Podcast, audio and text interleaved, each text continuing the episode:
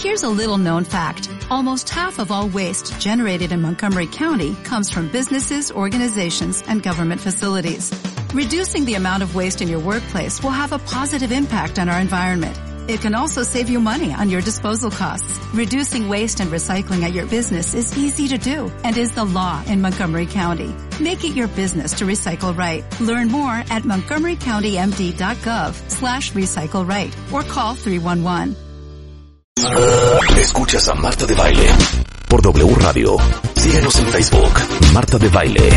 Y en Twitter, arroba Marta de Baile, Marta de Baile 2022. Estamos de regreso. Y estamos... Donde estés. A ver, cuentavientes, pregunta para todos. ¿Quién de ustedes ya se vacunó de influenza?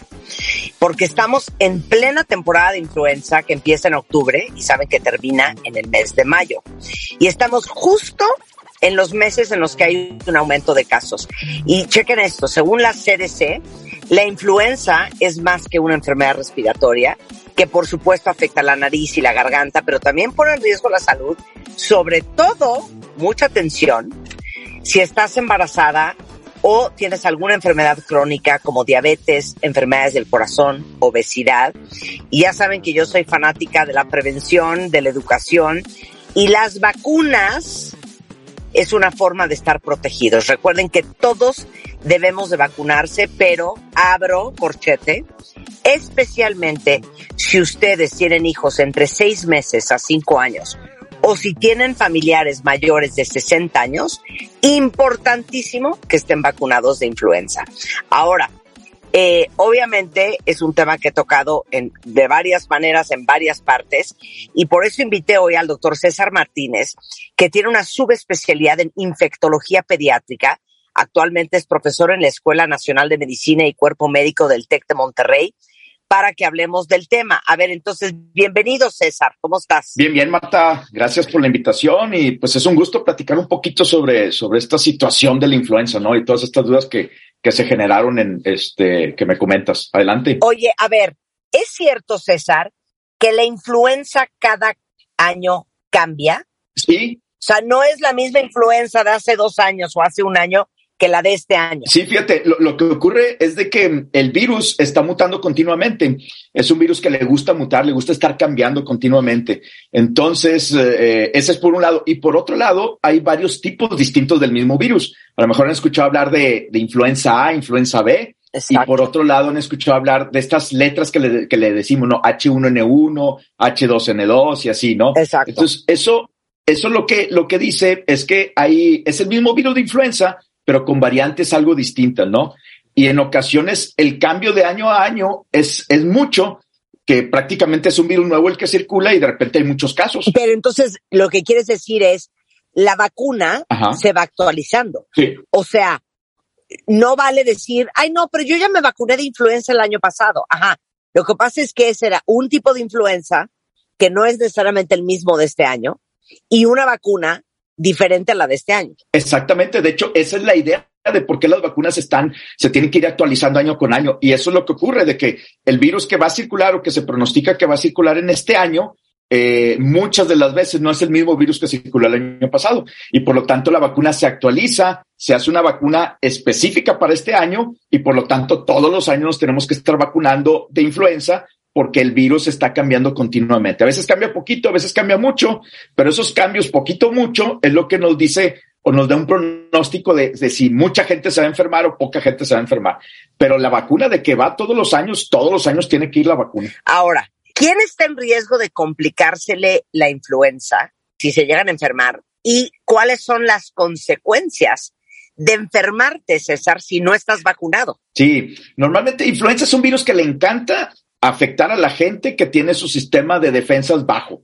Este, por ejemplo, los niños pequeños, los menores de 5 años, tienen su sistema inmaduro, su sistema de defensas inmaduro, o los viejitos arriba de 60, 65 años, los adultos mayores, eh, ellos tienen su, sistema de defensas ya un poco más envejecido, entonces a ellos les, influenza los ataca.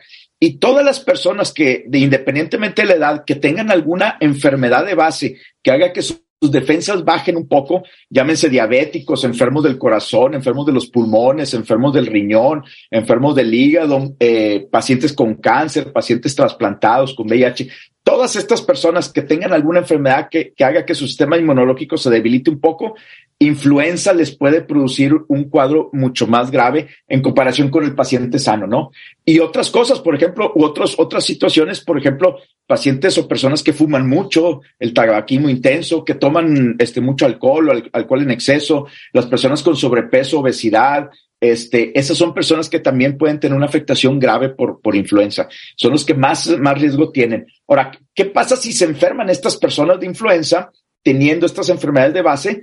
El cuadro puede ser más grave o puede ser eh, más intenso en comparación con una persona que no tiene esos, esas situaciones. ¿A qué me refiero con más intenso? De que si a lo mejor la influenza te iba a dar como un cuadro gripal con moco en la nariz, tos, fiebre y molestias, a lo mejor en estas personas los va a llevar al hospital porque va a bajar el oxígeno, van a estar tosiendo más, van a tener dificultad para respiratoria, eh, dificultad respiratoria y algunos de ellos con mayor intensidad en su, en su cuadro de base, en su, en su enfermedad de base, puede incluso llevarlos no solamente a hospital, sino a terapia intensiva e intuir algún riesgo de muerte inclusive. ¿Dónde consigues la vacuna de influenza número uno? Y dos, ¿cuándo es el mejor momento para ponértela? Claro, la vacuna de influenza se puede conseguir tanto en el medio institucional, es decir, Seguro Social, eh, Secretaría de Salud, Pemex, todas estas instituciones este, de servicio, o se puede conseguir en el mercado privado.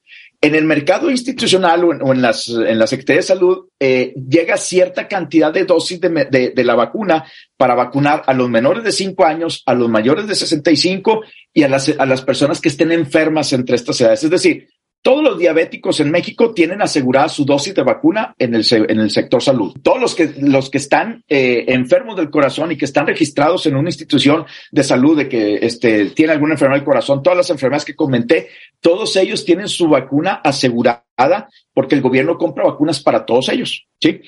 El resto de la población que no tiene estas, uh, estos factores de riesgo eh, no tienen su vacuna asegurada en el sector salud, entonces algunos de ellos o muchos de ellos tendrían que buscarla en el sector privado. ¿Sí? Son los dos sitios donde, donde se aplican. ¿Pero es con quién? ¿Con uh, pediatras, con infectólogos, con eh, doctores eh, internistas? ¿Con quién? Sí, fíjate, es bien variable, Marta, porque los vacunólogos por excelencia somos los pediatras. Nos encanta vacunar a los pediatras.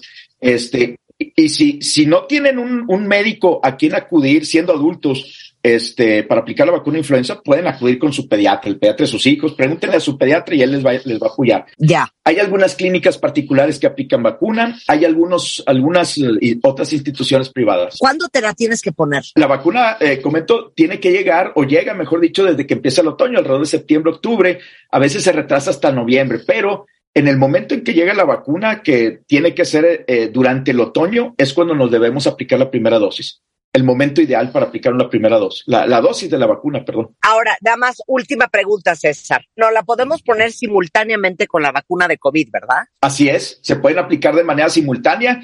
Simultánea quiere decir en, en diferente brazo, diferente sitio, no mezclar las vacunas, porque de repente a alguien se le podría ocurrir eso. Pero no, no, no, te puedes aplicar un piquete de influenza y un piquete de COVID sin ningún problema. No hay ningún problema si se aplican de esa manera. Bueno, cuentavientes, César, qué gusto hablar contigo. Ya saben que es hijos de seis meses a cinco años, familiares mayores de 60 años.